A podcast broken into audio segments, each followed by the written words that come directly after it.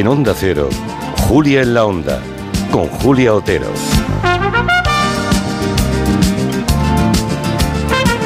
Son las 4 y 12 minutos, una hora menos en Canarias. Es martes, así que enseguida estará aquí Miguel Romero. Ya estoy aquí. Ya estás aquí, eso es. Paparajote. Hoy hemos hecho mucha broma con paparajote. ¿Tú sabías que las hojas de limón no se comen? Es un postre murciano. Sí. Porque paparajote es el perrito que hoy vamos a intentar que alguna familia amable se lo quede. Pero las hojas de limón no se comen. No se comen. Pues menos mal que me lo has dicho. Sí, porque por lo visto trolean a los visitantes, los murcianos, con, con, eso, porque los demás llegamos allí y a lo mejor se quieren meter la hoja de limón en la boca y eso no se come.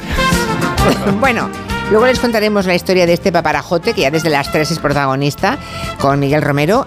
Pero ahora tenemos, como todos los eh, bueno, una vez al mes, ¿no? Como un martes al mes, a Jorge Morales de Labra para hablarnos de cuestiones energéticas. Antes, cualquier duda sobre la tarifa de la luz, cómo calentar la casa de forma más económica, más sostenibles, si deben cambiar su coche por uno eléctrico, por uno híbrido. En resumen, cualquier duda energética que puedan tener, aprovechen que tenemos el consultorio mensual de nuestro experto. Es ingeniero energético y director de Próxima Energía y es el experto energético de cabecera que tenemos en este programa. ¿Cómo estás, Jorge? Buenas tardes. Muy buenas tardes, Julia. Estaba pensando que con estas temperaturas que tenemos por encima de los 20 grados, en algún lugar de España han llegado a rozar los 28 grados. Venimos de una ola de frío que fue muy cortita, pero ahí estuvo. Con este tiempo tan oscilante, imagino que el tema de la demanda de energía y la producción también es muy variable, ¿no? Las centrales eh, deben volverse locas, ¿no? De pronto todos queremos energía y de pronto todos apagamos el, calentador o apagamos la calefacción, ¿no? Bueno, efectivamente, hay, hay, una gran variabilidad, sobre todo en el ámbito doméstico. la demanda doméstica depende muchísimo de la temperatura ¿eh? y sobre todo cuando se producen cambios de temperatura durante tres días consecutivos. Esto parece que no, pero eh, lo, lo, vemos muy claramente cuando empieza el frío. ¿no? El primer día de frío casi hasta se agradece, el segundo día la gente todavía se resiste a poner la calefacción, el tercer día la pone todo el mundo. ¿no? Exacto. Bueno, pues con el tema del calor pasa un poco lo mismo. ¿eh? Cuando viene el primer día de calor, la gente como que no se acaba de de convencer ¿eh? y dice, bueno, pues si acaso dejo la calefacción todavía puesta, el segundo día ya la empieza a quitar un rato, el tercer día la quitan completamente, ¿no? Entonces, sí, efectivamente la demanda, ya digo, doméstica, no, no tanto la empresarial, pero sí la doméstica depende mucho de la temperatura, ¿no? Lo que está ocurriendo estos días es a efectos de precios. ¿eh? Lo más importante es la aportación renovable.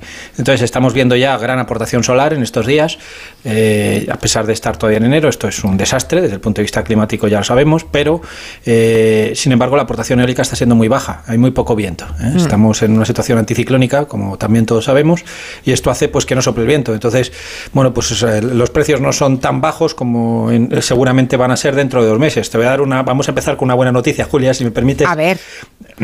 Por primera vez desde hace dos años Esperamos que el precio de marzo, el precio mayorista de electricidad de marzo, esté por debajo de los 50 euros megavatio hora. Esto es muy importante porque era el precio habitual, el precio medio habitual antes de la crisis de, la invasión de Rusia por Ucrania. ¿no? Entonces es, la, gran señal de normalización de precios. Ya digo, en este momento el precio de marzo eh, cotiza en los mercados a 49, es decir, por debajo de ese, de ese límite de los 50 euros megavatio hora, que insisto, era el precio habitual antes de la crisis preguntas que tengo muchas para ti, pero algunas de los oyentes, así de última hora. ¿Podemos saber por qué no se promueve la instalación en viviendas de sistemas de reutilización de las aguas grises como hacen con las placas solares? Bueno, ese no es tu negociado exactamente, ¿no? No, eso me pilla lejos. No tengo ni idea de, la parte de, de aguas. ni grises ni blancas. Pero esto otro sí que, sí que te afecta. Te pregunta Gustavo, ¿qué opinas de lo que dijo ayer Felipe González sobre las renovables y las nucleares? Sí, de alguna forma ayer Felipe González planteó el tema de alargar la vida útil de las nucleares. Bueno, no solo lo planteó, sino que comparó los residuos nucleares, que a su parecer son el principal problema que tiene esa fuente de energía, con los residuos de las renovables, en particular de la energía solar y la energía eólica. y dijo que bueno que no se reciclaban ¿no? y que y que por tanto pues que también había un problema y vino a decir algo así como que las energías renovables eran limpias porque alguien lo había dicho, no porque realmente lo fueren, ¿no? Bueno, yo voy a resumir mi opinión en que yo creo que el que necesita reciclaje es el señor González. ¿Eh? por, una razón, ¿no? Porque en, la Unión Europea, desde el año 2015, eh, perdón, 2012, en España desde 2015, hay una directiva que obliga a reciclar el 100% de los paneles solares. ¿vale? Por tanto, mm, no es que sea una idea y que nadie lo haya visto, sino que hay una directiva europea, insisto, en la normativa Que obliga, europea, en que la obliga a normativa española. Ya. Sí, y en este momento se recicla más del 90% del contenido del panel solar, ¿no? Por tanto, eso no tiene nada que ver con los, ojo, 10.000 años, 10.000 años en los cuales los residuos radiactivos de alta actividad van a ser a seguir siendo altamente peligrosos, ¿no? Lo digo porque hace 10.000 años, Julia, la- nuestros nuestros colegas eh, humanos estaban entretenidos en descubrir la agricultura, ¿sabes? O sea, ponían una semillita Sí, sí, y veían sí. si aquello crecía o no. Poca Bueno, broma, pues nosotros, a los de dentro de 10.000 años, ¿eh? o sea, va- vamos a ver cómo avanza la humanidad en 10.000 años, seguirán teniendo problemas con los residuos nucleares que estamos generando nosotros en este Ahora momento, en el mismo. año 2024, ¿no?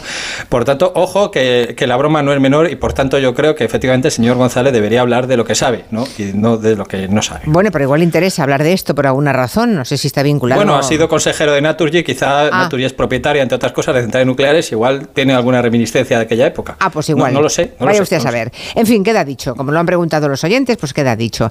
En fin, en eficiencia energética, creo que quieres hablarnos de ese, de ese concepto, ¿no? Y sobre todo, ¿cómo podemos saber que nuestra casa tiene buena eficiencia energética? ¿Hay alguna prueba? Recuerdo que el día que nos contaste, em, cuando contratamos la potencia, sabemos que tenemos la potencia correcta y no excesiva, cuando una o dos veces en todo un año em, nos salta el diferencial. Ese día sabemos que tenemos la potencia correcta, ¿no? O sea que, es. que de vez en Eso cuando, un día que se te juntan todos los aparatos, ese día salta, pues eso quiere decir, ahora, si pasan los años y jamás te ha saltado eh, los diferenciales, quiere decir que a lo mejor es que te sobra potencia y ahí se ahorra mucho. Lo mismo. Con un matiz, Julia. El, que tiene que saltar es el ICP, no el diferencial. El ICP. diferencial es, es casi, casi lo mismo, parece estar en el mismo cuadro y tal. Ya. Ahora ya no. Ahora el ICP está dentro del contador, ya no Vale. está en el cuadro, antes sí. Pero es, es importante, ¿por qué? Porque el diferencial lo que está haciendo es proteger la- a las personas. Vale. Esto, esto ya, ya que, ya que hablamos Yo de si me dejas- que quede claro ¿me que yo 20 hablo, segundos? sí, pero que yo, yo hablo a nivel usuario, no experto, Por supuesto. ¿eh? Y la gente sí, habla de que se le funden los plomos, o sea, ya Sí, no, he dicho de los, porque- no he dicho los plomos ya por vergüenza torera. Bueno, pero, pero déjame ya que lo has dicho, déjame que lo cuente, que es, es muy sencillo. Mira, en, en un cuadro, en el cuadro de luces que tenemos nosotros en casa. ¿eh? hay básicamente ahora mismo hay tres tipos de dispositivos. Uno es el ICP que suele estar aparte. El ICP es interruptor controlador de potencia, o sea, ese, ese está solo para facturación. Sí. Ese estaba aparte en una cajita aparte más pequeña y normalmente precintada por la compañía. Ese ya no funciona Mm. porque ahora ese dispositivo está dentro del contador, ¿vale? Y por tanto el que, el que salta, el que corta la luz cuando nos pasamos de esa potencia máxima que tenemos contratada es el propio contador, ¿vale? Así que ese ya podemos quitarlo. Y luego, dentro de lo que es el cuadro, hay dos tipos. Hay diferenciales y hay automáticos. Los diferenciales se distinguen de los automáticos fácilmente porque tienen una T. Tienen un botoncito con una T. ¿Por qué esto de la T? Los diferenciales lo que hacen es que protegen a las personas.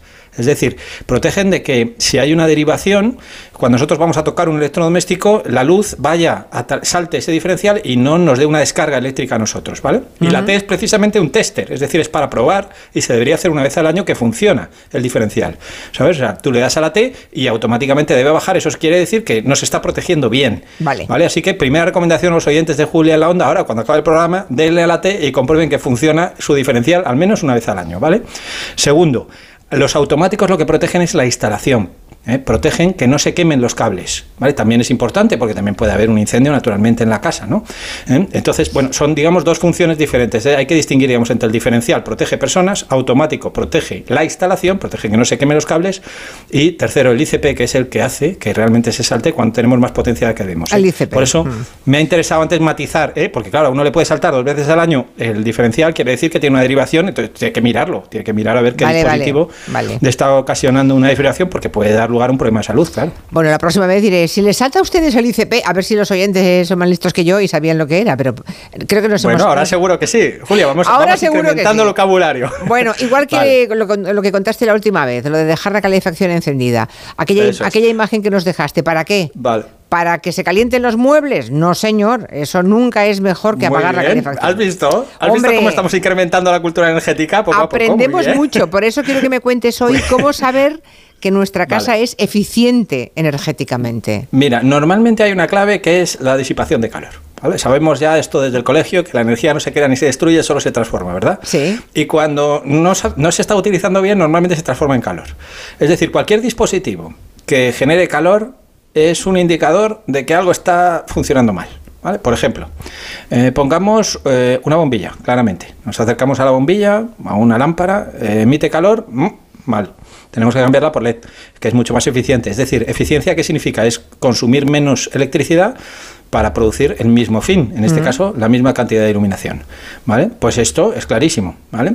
Eh, vemos, por ejemplo, un, un, eh, el- el- la típica regleta llena de transformadores electrónicos ¿vale? que alimentan, vaya usted a saber, no sé si los oyentes tendrán una impresora en casa, yo no, porque estoy en modelo de papel cero y desde hace años que no tengo una impresora en casa. ¿no? La típica impresora está encendida todo el día durante todo el año. Esto tiene un transformador, el transformador se está calentando. Si se está calentando, estamos perdiendo dinero por ahí. Vale. O sea, todo lo que veamos que Todo está lo que se calor, calienta nos cuesta pasta. malo. Vale. Exactamente. Vale. Esa- ese calor lo estamos pagando y además muy caro. Vale. Muy bien. Mensajes de los oyentes. Preguntas para Jorge Morales de Labra. El caso de que me tuviera que comprar un coche, ¿qué coche me tendría que comprar para ser eficiente y demás? Hago 80 kilómetros más o menos todos los días y no tengo garaje para poder cargar el, el coche si, si fuera el caso. Actualmente yo tengo energía fotovoltaica de 2 kilovatios pico, mm, antigua, y quiero ampliar en otros 4 kilovatios con una batería de 5 kilovatios. Mi calefacción en el centro de La Mancha es de gasoil con suelo radiante y vengo gastando aproximadamente unos 1000 litros de gasoil. ¿Me merece la pena poner aerotermia para calentar el agua para esos 1000 litros de gasoil, sabiendo que es una inversión de unos 10-12 mil euros? O con dos aparatos que tengo aire de que son bombas de calor y los 6 kilovatios que voy a tener de placas, a lo mejor consigo bajar el consumo energético lo suficiente para que la caldera de gasoil se encienda lo mínimo. En mi caso merece la pena poner, hacer una inversión de 10-12 mil euros para aerotermia o aprovecho de momento lo que tengo y voy estudiándolo. Bueno, bueno, bueno, bueno, bueno. Vamos a la, la Bueno, primera, bueno. La, la primera, eh, que es la más fácil. Coche, se va a comprar uno. Hace 80 kilómetros al día y no tiene garaje donde guardarlo. O sea, si es un eléctrico, no tiene donde, enchufar, en teoría, en su casa. ¿Qué le recomiendas? Bu- Bueno, efectivamente tenemos un problema, hay que ver en qué zona está, ¿vale? Y dónde trabaja, porque hay muchos sitios que cada vez es más, frecuente tener en el punto de trabajo eh, poner puntos de carga. Si eso es así, desde luego le recomendaría un eléctrico, claramente, ¿vale? Eh, hay que hacer las cuentas siempre, la inversión inicial ya sabemos que es mayor, pero también sabemos que luego el coste de electricidad es mucho menor. Y recuerdo que empezaba el programa diciendo que estamos llegando a niveles ya previos a la crisis ¿eh? de, de coste de electricidad, ¿no? Sí, que con una tarifa adecuada, eso sí, ¿eh? una tarifa a precio variable, estaría pagando ahora menos de 2 euros cada 100 kilómetros. Claro, esto es inviable en un coche de combustión, ¿eh? un coche que gaste con suerte 6 litros a los 100, ¿eh? a 1,5, también con suerte el precio de la gasolina, nos ponemos fácilmente en torno a 9 euros cada 100 kilómetros, ¿vale? Insisto, el coche eléctrico está por debajo de los dos, o sea que claramente cargarlo en casa es la mejor solución. Si no puede cargarlo en casa y tampoco tienen una oficina para cargarlo y tiene que depender ya de puntos de carga en, en vía pública, pues depende mucho de dónde viva. ¿Eh? Yo, por ejemplo, al lado de mi casa tengo unos puntos y con unas tarifas adecuadas, donde puedo cargar a una, no, a, un- no a un precio tan barato como 2 euros cada 100 kilómetros, pero sí en torno a 4 euros cada 100 kilómetros y son cargadores rápidos. ¿eh? En, en un centro comercial que tengo al lado, pero no todo el mundo tiene esos centros comerciales cerca y con un número de puntos suficientes. Entonces, esto hay que estudiarlo. O sea, es verdad que es un hándicap importante el no tener un garaje propio, porque, porque efectivamente es lo que más seguridad da a la hora de cargar el vehículo eléctrico. Bueno, lo del señor de la Mancha, no sé, porque vamos a ver que tenía dos kilovatios de fotovoltaica, que quiere conseguir cuatro, que actualmente se gasta mil eh, litros de gasoil al año. La Mancha. ¿Esto te lo has apuntado? Hombre, claro. Sí, ¿no? tú dirás, tienes en la memoria. Yo iba, Digo, no, no, qué memoria. Yo Vale, iba vale, tomando vale. notas. Yo sí, Sí, que sí, uso yo también, papel. yo vale, también, vale, tú también. también. Bueno, total, que pregunta que qué hace ahora. O sea, que Bueno, ¿qué a ver, este señor es. Vamos a ir por partes porque yo creo que vamos. a- eh, intentamos siempre, aparte de responder, por supuesto, a los oyentes, que sirva de ejemplo a los demás, ¿no? En general, voy a decir que cuando alguien tiene una calefacción por gasoil, le interesa cambiar a aerotermia, ¿vale? La aerotermia es una O bomba sea, de la calor, es decir, aerotermia siempre interesa. Si tienes gasoil, si- casi siempre te salen las cuentas. Vale. Casi siempre, ¿vale? Salvo que, que el gasoil lo utilizas una vez al año, ¿eh? un fin de semana, entonces no. ¿Vale? Pero si no, si es un uso más o menos habitual y en una casa, en una primera vivienda, desde luego, 100%, te salen las cuentas cambiar en gasoil por aerotermia. Aerotermia, recuerdo que es una bomba de calor, es decir, es un sistema eléctrico, pero muy eficiente. Hablábamos antes de eficiencia, ¿verdad? Sí. Bueno, lo que hace es que aprovecha, además de la electricidad, aprovecha, fíjate, una cosa curiosa, extrae el calor del aire cuando es invierno, fíjate que el aire de fuera está más frío y es, consigue extraer ese calor y al revés, en verano lo que hace es que es capaz una bomba de calor de extraer el frío del aire caliente, ¿vale? Bien, entonces esas bombas de calor aerotérmicas son las más eficientes y trabajan muy bien eh, a la hora de compararlas con el gasoil, son muy razonables. Ahora, lo que ocurre es que este señor dice, es que ya tengo dos bombas de calor. Es decir, ya tengo unos sistemas que son básicamente igual que la aerotermia, solo que la aerotermia, que lo que hace es que calienta el circuito de agua que luego se mueve, en este caso por el suelo radiante, ha dicho, podría ser por el radiador, ¿vale? Pero la aerotermia es un sistema que coge calor o frío del aire exterior y lo transforma en calor o frío del agua interior, es un sistema aire-agua. Bien, él dice, yo ya tengo otra bomba de calor, que es la que me da aire acondicionado en verano, es decir, la que funciona aire-aire, ¿vale? La que enfría el aire interior cuando estoy en verano y que también, como es reversible, me puede calentar el aire interior cuando es invierno. Entonces, claro, eh, la respuesta aquí no es evidente. O sea, tendría que hacer el cálculo. Nosotros, esto en, mi empresa, en Próxima Energía, lo que hacemos es hacer los cálculos. Y vemos cada caso es particular y es distinto. Entonces, tenemos que coger el caso particular y decir, oiga, pues a usted con este consumo en concreto y con este bomba de calor llegaría a cubrir el 60%. Entonces, para el 40% restante, que a lo mejor son 400 litros de gasoil, entonces analizamos si merece la pena o no instalar un apoyo aerotérmico. Pero veo, Jorge, que has dicho que para una primera residencia, o sea, para una segunda residencia, lo de la aerotermia no es tan rentable puede no serlo cuando ya el consumo de, gasoil es muy bajo. Piensa, por ejemplo, una casa, como ha dicho, en medio de la mancha. Si me dicen, mira, yo lo utilizo en segunda residencia y voy en verano principalmente, voy a lo mejor un fin de semana en invierno o en marzo que alguna vez hace frío. Hombre, pues entonces que prácticamente no utilice usted la calefacción. ¿eh? Entonces cualquier inversión prácticamente, no sea de bomba de calor, de cualquier cosa, no le va a resultar rentable. ¿eh? Vale, vale, por eso lo decía, que eso hay que mirarlo un poco con el consumo. Es lo mismo que lo del coche.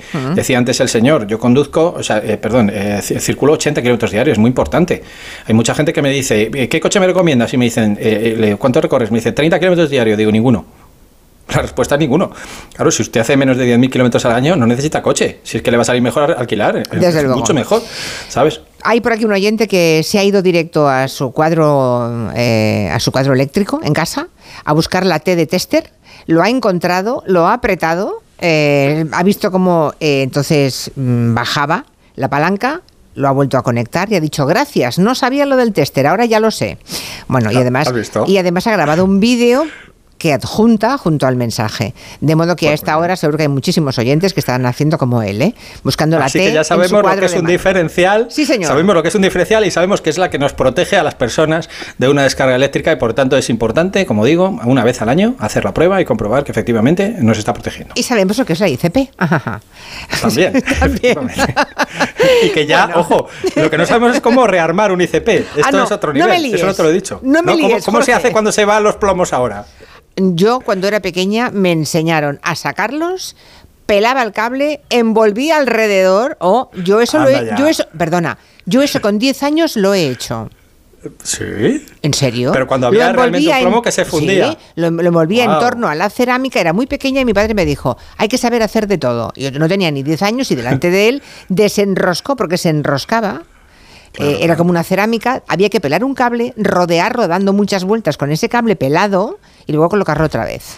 Vale, pero ahora sí se ¿Cómo te, va te quedas? luz por esto, ¿Eh? ¿Cómo te quedas? me quedo impresionado, impresionado, Julia, impresionado. Pero si se te va luz, ¿cómo lo haces? Ah, pues voy, a, voy a la palanca, la subo para arriba. No, porque esa palanca de techo cara está anulada, ahora no funciona. Está en el contador. Ahora, ¿cómo, cómo, cómo haces para, para remontar, para volver a dar la luz? Lo que se dice rearmar el ICP, si el ICP está dentro del contador. Llamarte a ti. tenemos, aquí a Miguel, tenemos, aquí a Miguel, Romero sentado. no, pues lo que se hace es que se bajan todos los automáticos y diferenciales del cuadro y se esperan 10 segundos. Vale. ¿Eh? Y automáticamente el contador se da cuenta de que se tiene que reiniciar y él se reinicia solo, entonces lo vuelves a levantar y vuelves a tener luz. Pues es te, muy fácil. Te advierto que yo no lo he hecho nunca eso y alguna vez sí que se me ha ido la luz, ¿eh? Pues Le doy solamente al que, al que ha bajado solamente no, que ha bajado. No, no, no, pero digo, cuando, cuando es el ICP, o sea, cuando ah, te has pasado por, por potencia, vale. Porque te has pasado de la potencia contratada, tienes que bajarlos todos y volverlos a subir 10 De acuerdo, de acuerdo, vale, vale. Es, es, que faltaba añadir el escenario. Oye, una cosa, ¿es obligatorio tener certificado energético para vender un piso o para alquilar un piso? Totalmente, hace muchos años. Lo para- preguntan también los oyentes. Sí. Sí, sí, además muchas veces te dicen esto está en- y la gente no lo tiene en cuenta. Ojo, porque hay mucha diferencia ¿eh? entre calentar una casa de clase A y calentar una clase de clase F. ¿eh? Puede haber fácilmente una diferencia de más de 1.000 euros al año de diferencia. ¿eh? Antes preguntábamos por Felipe González, ahora preguntan también por, por Josu Yonimaz, que mm, actualmente es el consejero delegado de Repsol, ¿eh? era un político importante del Partido Nacionalista Vasco que ahora pues está en, en Repsol. Es muy raro esto que los políticos acaben en las energéticas. Bueno, el caso es que dijo que descarbonizar no es electrificar. Y un oyente te pregunta, ¿tiene razón eh, Josu Yonimaz o no? ¿Descarbonizar no es electrificar? Bueno, es una pregunta que me encanta. Fíjate, mira, ahora mismo cuando hablamos de energía muchas veces eh, hablamos casi indistintamente de energía y de electricidad, cuando no es así. ¿eh? En el ámbito del consumo final en, en- el mundo, la electricidad es solamente el 20% del total de la energía. O sea, la mayor parte de energía que consumimos no es electricidad, la mayor parte de energía es, es principalmente en nuestro caso transporte y calefacción. Y en esos dos sectores eh, tenemos una penetración de renovables bajísima, donde hay mucha penetración de renovables en electricidad, pero en el resto hay mucho menor. ¿no? Entonces, efectivamente, precisamente porque tenemos un objetivo de descarbonizar, es decir, de tener muchas renovables en el sistema energético total, no solo en el eléctrico, ¿eh? la vía más fácil es, oye, pues como la electricidad se están introduciendo muy rápidamente a renovables, electrifiquemos más. Es decir, vayamos a coches eléctricos, vayamos a aerotermia, todo esto que hemos estado contando durante hoy, ¿no?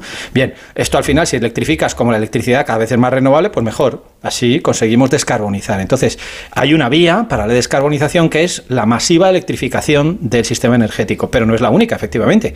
También se pueden utilizar energías renovables directamente en el transporte. Por ejemplo, los aviones se pueden mover con hidrógeno. Y el hidrógeno está completamente descarbonizado. No hace falta que el avión sea eléctrico. Puede ser un avión que queme hidrógeno en sus motores de combustión. ¿eh? Por tanto, efectivamente, no es sinónimo, pero sí que es verdad que eh, conseguiremos un sistema energético descarbonizado más rápido si conseguimos electrificar cada vez más el mismo. Bueno, ya de- alguien defendiendo a Felipe González dice que lo más importante que dijo ese día es que se puede aumentar las o alargar la vida de las nucleares para evitar em- emitir CO2 mientras se desarrollan las renovables. Lo cual es parcialmente cierto, porque el problema que tenemos ahora mismo es que ya estamos tirando energía solar y energía eólica precisamente por mantener las nucleares abiertas. Es decir, si las nucleares ahora mismo estuvieran cerradas, eh, la producción solar y eólica que desperdiciamos sería mucho menor. eh. Por tanto, ojo, porque ese argumento parece muy, muy sencillo, pero luego en el mundo real el, desarrollo de la energía nuclear, o mejor dicho, el no desmantelar rápidamente la energía nuclear, lo que está llevando es a un freno al desarrollo de las renovables. Vaya, que no, que no hay por dónde cogerlo. O sea, han intentado salvarlo dos veces los oyentes. Pero esa es la opinión de Jorge Morales de Labra, ingeniero energético, director de Próxima Energía. Hasta pronto, Jorge. Un abrazo. Buenas Muchas tardes. gracias. Adiós. Chao. adiós. Preparado